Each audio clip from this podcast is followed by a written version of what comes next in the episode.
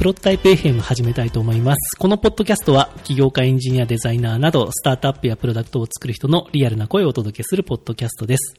ポッドキャストホストは、えー山本大作です。で、今回ゲスト来ていただいてます。えー前回、8月の終わりぐらいの回で出ていただいた、えー武田正宏さんに今回も来ていただいてます。えー武田さんは、えー、幻冬社の編集者で、えー、幻冬舎のですね、新しい経済という、はいブロックチェーン関連のメディアを担当されていて、で、個人でもブログや Voicy などを運営されています。えー、武田さんお久しぶりです。あ、お久しぶりです。はい。あの、まあ、ポッドキャストの収録以外では、はい。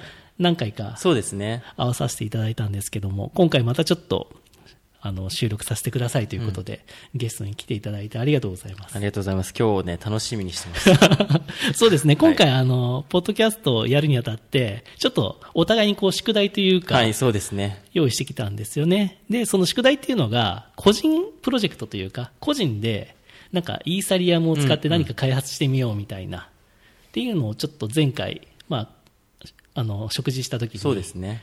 今度のポッドキャスト収録までに何かお互いになんか作ろうみたいな話をしていて、で、今回迎えたわけなんですけど、じゃあその話からまずしますか？そうですね。その話からしましょうか。じゃあなんでその武田さんが、そのなんか自分で開発をしたいかっていう、それってなんかあるんですか？理由が。そこの理由は、やっぱり、えっと、二つくらいあって、一つが、やっぱりこのブロックチェーンの領域、まあ、編集者っていう形で今、えー仕事をしているんですけども、そこの部分で、まあ、編集するってなると、やっぱり材料がすごい必要で、そこの材料の、えっと、身につけ、知識、材料、まあ、知識なんですけど、知識を入れるときに、この領域はやっぱり表面だけだと全く理解できないところが多いので、自分で作らないと、わからないっていうのは正直あるなと思ってるし、あとやっぱりエンジニアさんとかの信頼がまず自分で作ってないと得られないなっていうのはすごい感じていて、し、あと悔しいですね。なんか自分で作れなかったら。そこの部分が一つ目の理由で、二つ目は、やっぱり、うん、ソフトウェアのエンジニア、アプリケーション、まあ僕とかだとまだ、これからだと低レイヤーの部分は難しいので、アプリケーションの部分だとは思うんですけども、そこの部分ですぐに自分で思ったものをすぐ、そんなにお金かけずに作れるっていうのって、すごいいいじゃんっていうのを今作りながら感じてて、そこのものづくりの面白さにすごく、えっと、関心があって、まあ、作ってみた、この1ヶ月くらいですけどや、やり続けてきたっていうところですね。うん、いや、素晴らしいですよね。だから、武田さんは編集者ですよね、はい肩書きとしては。ですけど、その、プログラミングをしてみたと。で、実際に自分でテーマを決めてうん開発されて、この1ヶ月で。そうですねといや、素晴らしいと思うんですよね。で、じゃあちょっとその作られたものについて、はいまだ途中だとは思うんですけど、ねはい。どういうものを作ろうとされているんですか？今作っているものは、えっと、習慣化コントラクトっていう自分の中で、まだ題名はちょっとタイトルとかはちょっとまだ決めつけら、決められてないんですけれども、まあ、習慣化コントラクトといって、例えば継続しなければイーサリアムが没収されてしまうっていうアプリで、まあ、今だと現状はそこの機能しかないんですけれども、例えば僕が、僕結構毎日ブログ書いたりとか、何か習慣をすごい大事にしてる人間で、習慣化さえすれば人生楽しくなっていくんじゃないかと思ってるところで、まあ、どうやったら人間は習慣化っていうものをしやすくなるんだろうってなったら、やっぱりちょっと負のインセンティブがあればするんじゃないかっていうのは面白いなと思っていて、毎日ブログを書かなければ、没収、イーサリアム、デポジット、お金を入れた10イーサでもいいですけど、入れたものがブログを毎日書かなかったら、まあその、あの、ブログの部分の、あの、僕ジャンゴで書いてるんですけど、そこの部分でバッチで、あ12時5分で、あ、書いてなかったってなったら没収っていう風に連携して、今、そこを作っていて、本当にこういう風にして作れたのって、エンジニアの、周りのエンジニアにすぐ質問できたりとか、デザイナーとかが周りにいて、初めて、なんだろうな、今まで結構5、5回くらい挫折してたところがあったんですけど、今回もう、本当にこの山本さんとこの収録があるってことで、やっぱかっこ悪い自分は見せられない。何も作れてないみたいなって、本当かっこ悪いので、そこが一番強くて、そうなったらもう、なんか質問とかをどうやって質問しようとか考えずにもう、ゴリッとどんどんどんどん質問していく分かんないところって勇気が出てつく、うん、ある程度表面まで作れるようになったっていうところはあってすごい楽しいですね、よかったですよね。はい。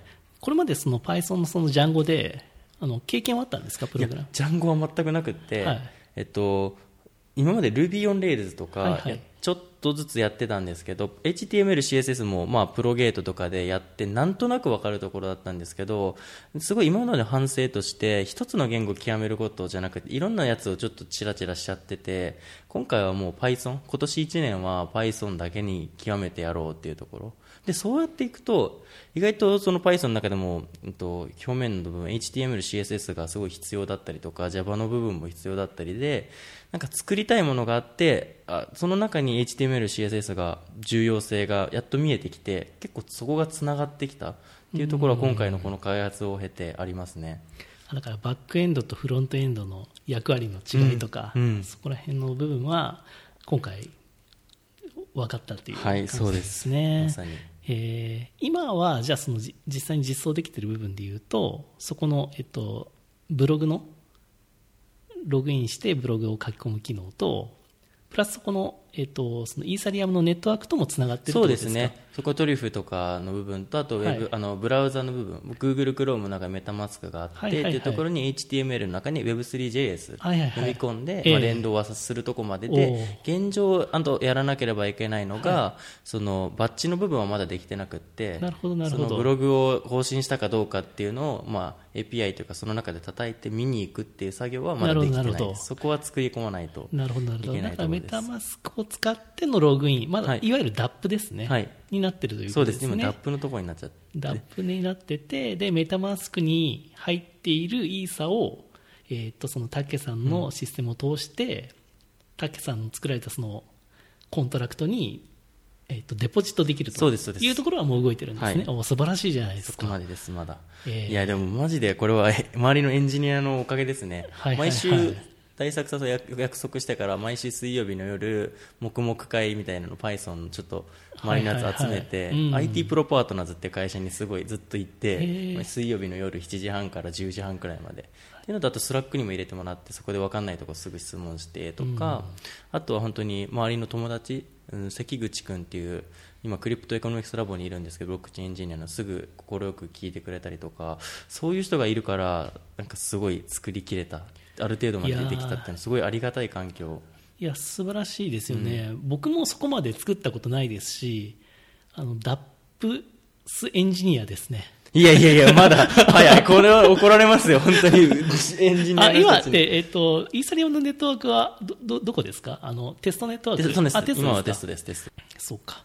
えーっと、あとは、聞きたいこととしては、だからその、そこですね、僕がちょっと気になるのは、そのバッチで、その書いたか書いてないかを見て、で、その後、その人が書いてないと思ったら、そのスマートコントラクトに対して何かこう、言ってというか、そうですね。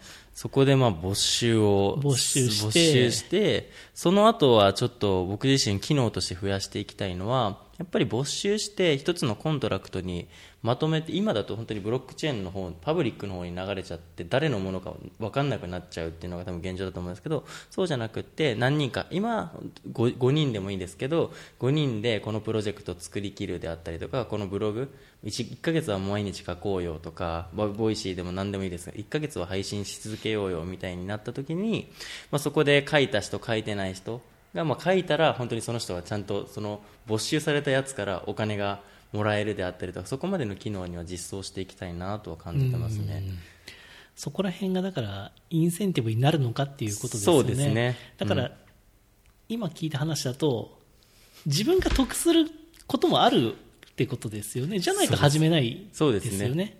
その預けたものがただただ減っていくだけだとなかなかみんな参加しないだろうと。ド M な環境ですけどですよね。多分で、で、そういう人が多分他にはいるだろうから、うん自分がちゃんと書いてさえすれば、自分にとってはプラスになるとうんいう仕組みであれば、そこが回るのではないかと。そうですね。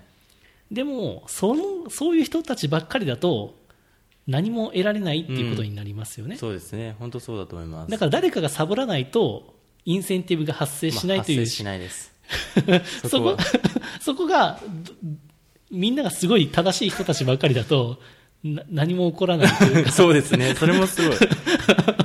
いや、そうなんですよ。そこは、そうですよね。そこが、そうですね、どうなるんだろうなと。うん確かに、まあ、でも続けれるっていうことが一つの僕としては、このサービス話してても、なんかわかっなんかあんまりおお金募集されるだけだと本当にインセンティブ何もないやんって言うんですけど、意外と僕自身やっぱ何かを続け続けられ続けられる機会を得るってお金をちょっともらうよりもかなり価値が高いんじゃないかなっていうのはすごい感じてて例えば今だと本当にライザップとか英語学習って2ヶ月の間に70万円とか入れるわけじゃないですか。70万、60万を。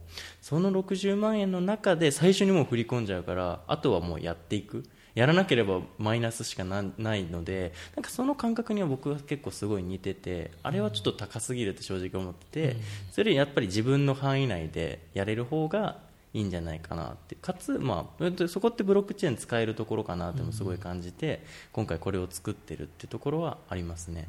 うん、そうですね。だから、えっ、と、そのイーサリアムを使うメリットとしては、そこの募集とかのところがかあの自動的にそうですね。プログラミングされてるから、うんうんうん。そこは動くだろうというそうなんですそうなんですよ。あールールのもとみんなが納得して、はい。あじゃあそういう仕組みだったらやってみようかなっていう、そこがまあイーサリアムのそのスマートコントラクトのいいところとそうなんですよ、いうことではい、あの運営がいないというかですねそのルールだけをみんなが共有しているというようなそうなんですよね。そういう仕組みが作れるっていうことですよね。はい。うん。そこがすごい面白いですね。うん。かなり。作ってみて気づくことはたくさんありますからね本当に、うん。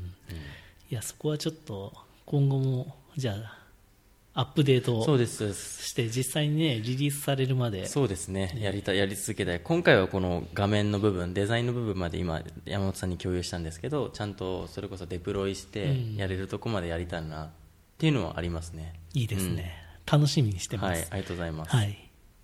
で、私の方もですね、あの、ちょっと作ってて、そうですね。はい。で、私の方はですね、まあ、一言でこのジャンルっていうのが難しいんですけど、あの、そのクリプト版というか、まあ、イーサリアム版の、なんかマネーフォワードみたいな、そういう、はいはいはいマネーフォワードってジャンル何なんですかね、あれ。なんていうものなんだろう。あれ難しいですね残高をなんかチェックしたりするような、そういうアグリゲートするみたいなものなんですけど、まあ、まあ、これ作ろうと思ったきっかけは、まあ、イーサリアムとかでこういろんなサービスとか DApp 使ってると、あのまあ、メタマスク使うこともあれば、まあ、イーサウォレットとか使うこともあったりとか、まあ、普通のなんかスマートフォンに入ってるようなウォレットを使うこともあるんですけど、なんか自分のこのアドレスがうん。たくさんなっちゃうっていうのは結構起こりうることで、で、このアドレスで今どのぐらい使ってんだろうとかっていうのが、ちょっとこう、ポートフォリオとして管理しにくいなうん。みたいな状況はあるなと思ったので、えー自分が作ろうとしたものは、そういうアドレスを登録しておくと、うん。そのアドレスの取引をこう取ってきてくれて、現在のレートで、まあ、今だと日本円でやってますけど、うん。えートータルでその自分の資産がどのぐらいになってるのかうんっていうのを分かりやすくこうビジュアライズしてくれるみたいなっていうものを今作ろうとしてると。もうすでにサイトのデザインとかものローカルですけどね。すごい分かりやすいですけどね、本当に。いわゆるそのマネーフォワード的なそうですよね。通帳みたいはいはなレイアウトにはししてみました。あとはもうちょっとグラフィカルにしたりとか、もうちょっとこう昔のデータをたどれたりとか、だからそういうのをやりたいと思ってるんですよね。で、後々はここからもう本当の銀行のシステムみたいに、ここからこう誰かにはいはいはい。こう振り込みができたりとか、前回このポッドキャストでも話してるんですけど、このメーカーダウンのうん。そういう CDP をここから作れたりとか、ユニスアップでなんか自分の持ってるイーサを別のトークンに変換したりとかっていう、そのインターフェースの、その、インターフェースになればいいなと思ってるんですよ。で、やっぱイーサリアムってそういうプロトコルをみんな作ってるじゃないですか。だからそのプロトコルを、自分はプロトコルは作らなくて、その利用する側のうん。アプリケーションとして、なんか出してみようかなとうん。で、僕はどっちかというとそういうウェブエンジニアなので、うん今ウェブエンジニアが、そういう、こういうブロックチェーン領域に入っていくための第一歩として、こういうやり方はうんありなんじゃないめちかなっていう。ゃくちゃいいと思います本当にだから、タケさんが作られてようとしてるのは純粋な DAPS なんですよね。そうなんですね。いやの中で結構 Web のやつだと思ってたんですけど。Web3 のそっかそう純正ないい形なんですよう。んでも僕のやってるのは従来の Web アプリケーション、Web2.0 的なやり方で API をただ読んでるだけなんですけど、でももうちょっとそこをす進めて、なんかスマートコントラクトを独自の作って何かできるような機能とかも入れたらいいなと思いますし、まあ、そこはちょっと頑張ってみようと思いますけどね、まあ、今の自分にできることはうん。こういう発想がやりやすかったの。でめちゃくちゃわかりやすいですもんね。それ色って紫色なんですか、そこは。色はまだ決められてない。あ決めてないです、はい。うんうんうん。これあの自分でデザイン作ったわけじゃなくて、ね。テンプレート買ってやったので、ううんんやったんですけどね、うんうんうん。でもやってみて思ったのは、あのいくつかこうイーサリアムのネットワークに、えー、とリクエストをするような、うんそういう API をそのサードパーティーの会社が作ってるんですけど、うんまあ、イーサスキャンとかコインマーケットキャップとか、まあ、それぞれあるんですけど、まだそんなに数がないなと思いましたなる。ほど。うんうんで、自分が欲しいものがやっぱりないなっていう。なるほどね。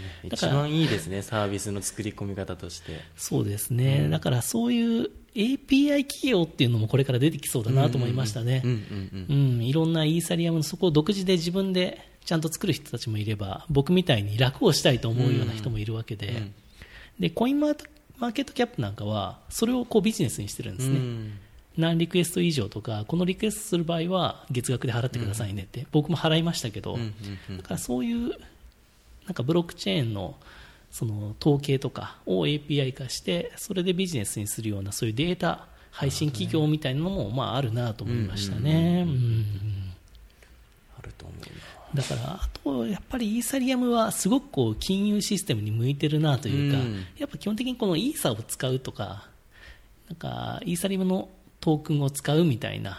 でそれがこうプログラム可能なお金みたいなものなので、なるほど、そうですね。そこがやっぱりありきのうん。システムがやっぱり向いてるんだろうなっていう気がするので、そういう従来の今、まあ、このポッドキャストにも言ったようなそういう DeFi みたいな、うん。そういう従来の金融システムをこのイーサリアムで置き換えるみたいな動きが割と盛り上がるのは割と自然なことっそうですよね。ていうふうには思いました。確かに、この前もあの、ね、ビタリクがイーロン・マスクに対してあこういうの作れっていうのもあったと思うんですけど、ゴールデンウィークそう中にですよね、うん。ここで帯君が、はい。あのまとめていたところがあってそう結構金融領域の話は多かったです。あのサービスの中って。そうですね。10個中何個だったかな？3つくらいは金融領域があったんじゃないかなと思うんですけど。これあの、イーロン・マスクがツイッターで、うんうん。最近なんかよくアイコンを変えてるイーロン・マスクなんですけど、ね今ハガレンですよね。ハガレンからさらになんか 本当ですか？またもう変わったんだ。変わったんですよ。マジか早い多分ななんか言われてるんですよね、はいはい。ツイート、こういう条件はツイートしちゃいけないとか、はい。あそうなんですね。で、なんか な、なんか、その条件に該当しないようなことをつぶやきたかったんですかね、よくわかんないですけど、まあ、それでイーロン・マスクが、最初、イーサリアムって一言だけつぶやいてたんですよね。それなんだなんだみたいなことになって、で、それに対してみんながリプライする中で、ビタリックもなんか、このイベントに来るべきだよみたいな、して、でそその流れの中で、じゃあイーロン・マスクが、じゃあ、何をイーサリアムで作るべきなんだみたいなツイートして、それに対してそのビタリックが、いくつかうん。こういう案があるよみたいなツイートしてて、で、この帯さんがうん、それを日本語訳されてるという。で、帯さんには、竹さんは取材とかもさそうれてたりですね。とか一緒にサウナも行ってますし 韓国で。仲良く。そうですね。新しい経済の方でも、はい。竹さんが帯さんに、英語でちょっと調子乗ってやったんですけど。いや、いい、いいと思いますよ。はい。そうなんですよ。なんか、帯さんは、クリプトキャピタリスト、そうですね。よ今ファンドを立ち上げたのかな？イーサリアムのやつでやってて、うん。結構多分今日本人だと一番イーサリアムのコミュニティの中にうん。しっかりと入り込んでる人かなっていう印象というかキャピタリストとしてってことですよね。そうですね。なんか最近、そのクリプトファンドってすごい世界的にたくさんあって、基本的にはそういうクリプト、イーサリアムとか、まあ、いくつかプロジェクトありますけど、そういう企業にだけ投資しますよっていう、そうね。いうポートフォリオを持ってるうん。VC が増え増えてて、大木さんもそれ、名前はもう決まってるんですか？まだ多分ね、ま名前は決まってないと思うんですけど、そうなんですね。でも、素晴らしいですよね。ううんこういう人がいるっていうことは。で、その帯さんがまとめてくれててですね、確かに、滝さんが言われたみたいに、グローバルにアクセス可能な金融システムみたいな、うん。決済とか保険領域うん。みたいな、やっぱり、まあ、一番最初にやっぱりこれが書かれてるってことは、ね。まあ、ビタリック的にも相性がいいってことはやっぱり分かってるというか、まあ、そういう思想でイーサリアムを作ったっていうのは。あると思うんですけど、僕だから最近結構フィンテックの本とか、あまり興味なかったんですけど、うん。すごい読むようになってるんですよ。そういう金融システムの本とか。僕もともと最初は銀行系の SE だったんで。そうですよね、確かに。なんか昔やってたそういうデリバティブのなんか計算、へー。ブラックショールズモデルとかっていうのを最近また勉強し直しましたね。うんうんうんううんん、最近だからそういうデリバティブをクリプトに置き換えたみたいな、うんうんうん。そういう DYDX みたいなそういうプロジェクトがあったりとか、そうですね。デリバティブ領領域も随分盛んなので、うん意外とあ昔ちゃんとやっとけばよかったなうんみたいなのがすごい出てきてましたね。んそうですね。金融領域は結構、うんやっぱクリプトやってると、しっかり勉強しないと厳しいですようね。ん、そうなんですね。で、なんかやっぱりすごい被ってる部分があって、うん金融の中でもその金融資金を提供するっていうそういうレンディングみたいなのあるじゃないですか、はいはいはいはい。それと,、えー、となんか情報てなんかロボアドバイザー系みたいな,、なんか投資に関する情報提供する系とその資金を交換する系、うん。まさにデリバティブみたいな自分を持ってる資産を一時的にど置き換えるみたはいなのと決済系ですい。よね、うん。資金をなんかこう決済するみたいな。その4つの領域がやっぱりあってでその4つの領域に今どんどんクリプトンプロジェクトが立ち上がってるなみたいなっていうのを本当に分かりやすく今動いてますねうん。そこが。なるほどね。うん。確かに。そっかそっか。トレードの部分はかなり大事ですよね。今までだと結構証券会社の人がう。ん。手動でやってたところとかも結構あると思うので、うん。そこが結構そのスマコンの部分でしっかりと代替されいつやいつその人が注はあのん。指し値とかでもいいですけど指していつその値段と値段とその指し値の指した部分の照らし合わせで多分調合するのって人間がやるよりもうん。圧倒的にプログラムに任せた方が、うん、と正しい領域だなっていうのはすごい感じている部分もありつつ、そうですよあねだからそこのプログラム可能なところっていうのと、最近で言うとそのオーダーブック型っていうかそそう板じゃなくてさっきのプール型みたいなうんうんうんうん。ユニスワップがやってるみたいなやつとかもそういうアイディアが出るのもうん。面白いですよね。クリプトのプロジェクトの。うんで、僕見た見た記事の中で面白かったのが、なんか、メーカー DAO を使った人の感想はいはいはいはいで、その人は多分学生だったんですね。うんで、従来のその学生ローンだと、なんか OK が下りなかったんだけど、そのメーカー DAO を使ったら、すぐになんか、そのお金が借りられて、はいはいはいよかったよみたいな。で、その人が、そのメーカー DAO の良さとして挙げてる理由がい5つぐらいあったんですね。で、なんか、手数料低かったよっていうはいはいはいはいのと、えっ、と、何もこう書類書かなくてよかった。うんうんうんうんで、すごい早かったみたいな。うんうんうんすぐできた。で、安全だみたいな。うんうんうんうんで、銀行とかだと空いてないけど、いつでも使いたいそうですね24時間。24時間使えますはからね、い。で、その年齢に対してなんか特に言われることないなるほどねっていうのがあって、まあ確かにこれはメリットでもあり、まあ危ない部分もあると思いますよ。まあそうですね。だけど、まあメリットっていうところを挙げるとこういうところがあるよみたいな。っていうのはやっぱ良さですよね。だから、今だと、なんかそういう FX とか始めるのも、株取引始めるものも、なんか申し込み書類とか、まあウェブ上でも書いて始めなきゃいけないですけど、これからだと、多分ユーザー登録すらいらないですよね。うんいらないと思いますね。メタマスク入ってて、なんかまさに DAPS で、うん。すぐその場でそうですね。思い立ったらすぐ交換できるみたいな。うん。僕もいいな。金融領域はかなり興味津々ですね。本当に。そうですね、うん。だからブロックチェーンとか、まあ、イーサリアムのなんかユースケースがないって言われてたんですけど、割と分かりやすいユースケースうんがここ最近出てきてるので、金融領域だと、ここら辺はまだまだ盛盛り上がりそうだなと、うん。で非常に個人的には理解しやすいそうですね。わかり内容やすいですよね。なんですね、うんあの既存サービスを代替するものを作るみたいなところなので、うんうんうんうん。やっぱりブロックチェーンってなんか新しい価値を作り出す、そういう新しいインセンティブモデルを作るとかっていうのは、やっぱ難しいと思います。うん。うん僕レベルではできないですね。いや、でも、たけさんやろうとしてることはそっち側なんですよね。いいや、多分、新しいインセンティブを作るとか、なるほどそこの設計の話じゃないですか。そはいはいはいそこって、やっぱ難しいですよ。えー、ちょっと頑張んないと新しい、何ですか？経済を経済を回す仕組みを考えなきゃいけないわけじゃないですか。だからすごい今難しいところにチャレンジされてるんですよ。かわかりました。頑張ろう。作りきらないと。ちゃんと。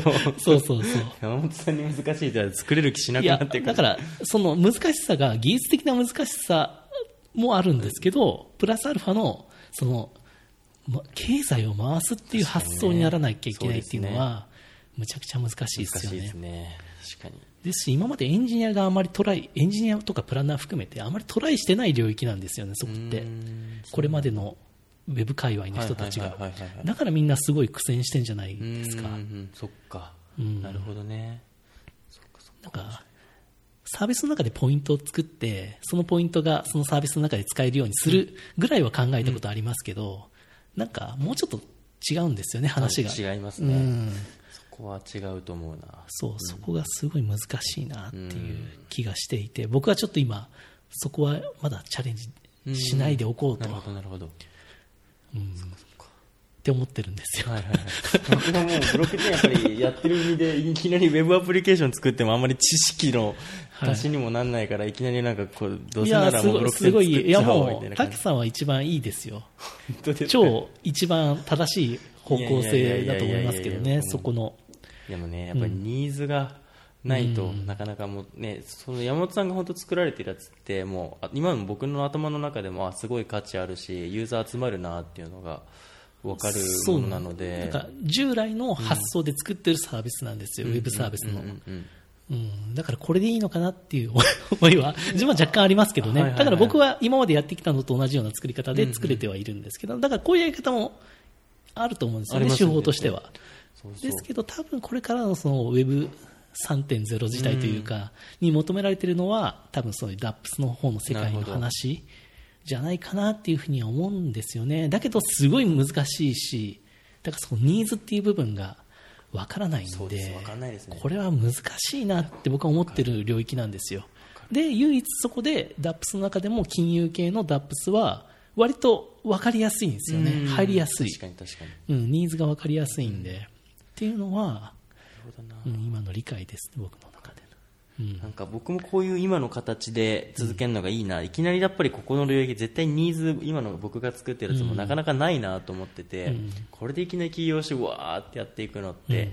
なかなか程遠いからやっぱり仕事の終わった時間であったりとかで、でも仕事にもすごい反映される部分が多分この領域作ってるとあると思うので、はい。まあそこのなんかプラスアルファを計算すると、まあ、こういう形でいきなりお金は多分見込めないとは思うんですけど、まあ、こういう働きながらこういうふうにやっぱりプログラミングのスキルは確実に僕自身役に立つというかさらに価値が高まっていくと思うので、そこの部分でライティングみたいにブログもすぐいや書きたいと思ったらライティングしたら書けるんですけどプログラミングのサービスすぐ作りたいってなったら山本さんみたいにそれを1ヶ月で作れるとかそれってかなり自分としても気持ちいいところなのでそこのスキルの掛け合わせをすると今の現状の働きながら何かブロックチェーンのサービスを作るっていうのはすごいいいなと思ってますね。うんうんいや、絶対いいと思いますね。うん。だから、たけさんはそういうロールモデルですね。いやいやいや新しい編集者の。まあ、そこは僕結構今今年1年でやりたいところでやっぱコードも書ける編集者にはなりたいなっていうのはすごい感じてて、そこの部分はこの1年の目標でもありますね、ちゃんと書けて読めるっていうのは。いや、本当に DAP とか作ったことのある人自体、まあエンジニアの中でもすごい少ないですしね、うん。僕も作ってリリースした経験はないですから、うんうんそこはぜひね、リリースまで行っていただきたい。リリースまでやりたいですね。なと思います。はい。ちちょっとじゃあまた定期的にはい。進捗もちろん。を報告しましょうか。意外とこのポッドキャストの収録がいい締め切りになってる。いや、本当ですよ。一番のコントラクトで、やっぱか、山本さんにかっこ悪いことしたくないっていうのがすごい強くて、やっぱり契約をちゃんと満たしたいというか、ね、収録できないと話せない、はいきないと話せないので、ね、意外とこれあれ、収録が重要で、ただ会って進捗だとちょっと緩くなるんですけど、そうなんですよこうやってちゃんと公開するっていう前提の、あなんかアポを取ると、意外とちゃんと出さなきゃいけないいや、本当そうですよ。ちゃんと出さないといけないんで。意外といいハックでしたね、めちゃくちゃ良かったですよ。僕本当 GitHub の使い方すらほとんど分かってない状態だったんで、最初。もう、ドッカーどう立てるとかも全然分かんなくって、そこからもうこの、この約束があるからはい、やらないとっていうう、んすごいいいコントラクトになりましたね。はいはいはい。うんだからこういうことがあれですよね、スマートコントラクトでできてもいいですよね。そうですね。本当そうだと思います。うん。だからそういう時に、タッケさんがこの約束を守るために、事前にデポジットするかどうかっていうのは、一個検証する必要あ。りますね。うん。だけど絶対に破っちゃいけないっていう、あれだったらみんなデポジットするかもしれないですね。ね。うんそこはそういうね、なんか面白いんですよね。人間心理というか。そうですね。面白いですよね。うんだからなんかアポとか、なんかドタキャンとかする人いるじゃないですか。いまあイベントとかもあるんですけど、だからそこで、えーまあ、50人なら50人のイベントで、みんなが、まあ事前にお金払うから、まあデポジットしてるようなもんじゃないですか。だけど、来なかった場合は、その人の来なかった分を来た人で分け合いましょうといいですね、それ。っていうのは、まあ、分かりやすく作れますよね。分分かかりやすいインセンティブですよね。うん出席した方がいいよ。で、絶対損することはないですから、出席して。っていうのは、とかはまあ、分かりやすいですけどね。うん。それいいな、確かに。うん。まあ、実際にリアルであるじゃないですか。そうですね、ありますね。で、多分そうした方が参加者が増えるだろうなとか、ドタキャン減るだろうな、みたいな。っていうのは分かりやすいですしね。そうそう。そこら辺はなんかありそうだなとは思いますけど。確かに面白い、それは。うんうん。多分イベント参加システムの DAP とかだと割とみんなが、まあ、メタマスク入れてる人がまだそんなにいないですけど、ですね。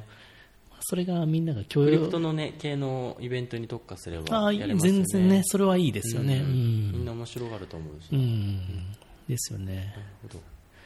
そんなのあったりするかなと思いますけど。うんうんだから、そうですね、今のそのクリプト界隈は、そういうインセンティブな話がすごい出てきますね。出てきますね。お金がどうしても絡んでくるっていう、うんそこら辺になってますね。そうです、でもやっぱね、インセンティブとかも、うん、僕もまだまだ学者じゃないんで、多分体系立てては、ちょっとまだ理解できないところがすごいあるから、うん自分でやっぱ作って出して、人の反応を見てっていうところが、すごい大事、そこの検証ができないと、なかなか理論じゃない部分ありますからね。ねきっと。うんもちろんめちゃくちゃ理論も大事ですけど、それに基づきその人たちとも協力しながら作って出してやっていくしかないなとすごい感じてますね、うん。そんな、わかりました。じゃあまた定期的にね、はいありがとうございます、それは。発表しましょう。はい。あと個人的なんですけど、はい。今月ですね、私、あの、この今作ってるやつを、あの、韓国で発表してくるんですよ。い。つですか？5月の。5月の、もう、ヒヤヒヤものです。5月20何日だったかな ?27 ですね。すごい。じゃあもうそれまでにももっと精度上げていかないとダメってことそうなんですよ。もちろん、イーサコリアっていうですね、はいはいはいはい。すごい。イーサリアムの韓国のコミュニティのイベントなんですよ。で、そこで私は今、この作ってるものの中から得られた知見をすごい。英語プレゼンしてきますんで。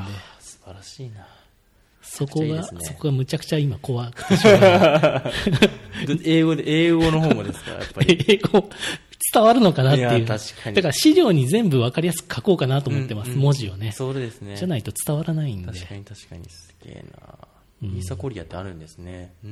うん。イーサコンコリアっていうのうがんあるそうですね。うん。いろんな人とちょっと知り合いになっていきたいなと思いますけどね。そうですね。すごいうんいいなと。だから韓国ってこれ盛んですよね。結構盛んですね韓国は。うん。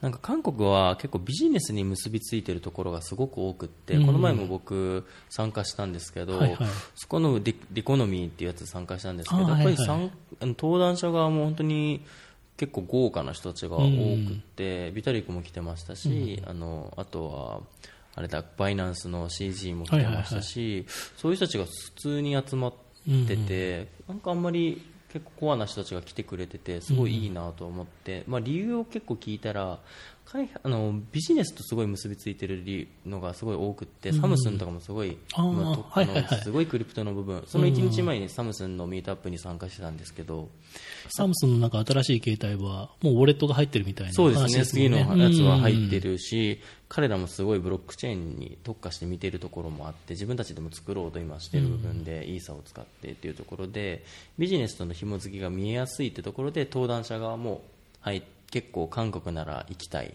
ビジネスに近づきやすい開発の部分でっていうので、参加者が多いっていう話を聞きましたね。いや、いいですよね。だから日本もこういうイベントがコミュニティベースでたたくさん立ち上がるといいなっていうふうに思いますね。そうね。うのためにもやっぱり僕結構英語って最近重要だなと思ってて、たけさんは新しい経済で、これ、ぜひね、英語インタビューたくさんされてるんですよね、ね最近。あれすごい勉強になっていいですね。いやいやいや、僕もこの1年ですね、英語勉強。いや、素晴らしい、素晴しらしいですよ。い。喋れないとダメなんですうよね。ん。あと、アウトプットも英語でした方がやっぱりいいんですよね。そうですねだから僕もそうだと思って、ちょっと英語にちょっとすごい抵抗あったんですけど、もう頑張ってやっていこうとうんうんうん決めたんですよ。だから、いずれちょっとね、たけさんとも英語ポッドキャストをそうですね。超やりたい、それは。英語のポッドキャストは。ネイティブの人が聞き取れないんじゃないかっていうのはありますけど、まあ何言ってんだみたいな。大丈夫でしょう。本当に。まあそういうのもね、やっていくといいのかなっていうふうに、やっぱそうしないと全然広がらないですよね。そうですね、んそう思います、僕も。分かってもらえないかなと。やってることはしょぼくてもいいので、うんアウトプットはちゃんとそうですねみんなが分かるような形でやっていくといいかなっていう、ちょっと頑張っていきたいなと思いますので、ちょっとじゃあ、竹さん引き続き、お互いにこう監視し合いながこらちらこそ、本当に 監視、監視されながら 怖いですよ、もう。やっていってヒヤしながら。まあ、今年中にリリースできたらいいですね。そうですね、僕は今年中にやりたい、僕もちょっと今年ねはい。リリースしたいと思いますので、またリリースしたら、このポッドキャストではい報告しましょう。ぜひお願いしますはいということで、今回はゲストはえー武田正宏さんでした。どうもありがとうございました。ありがとうございました。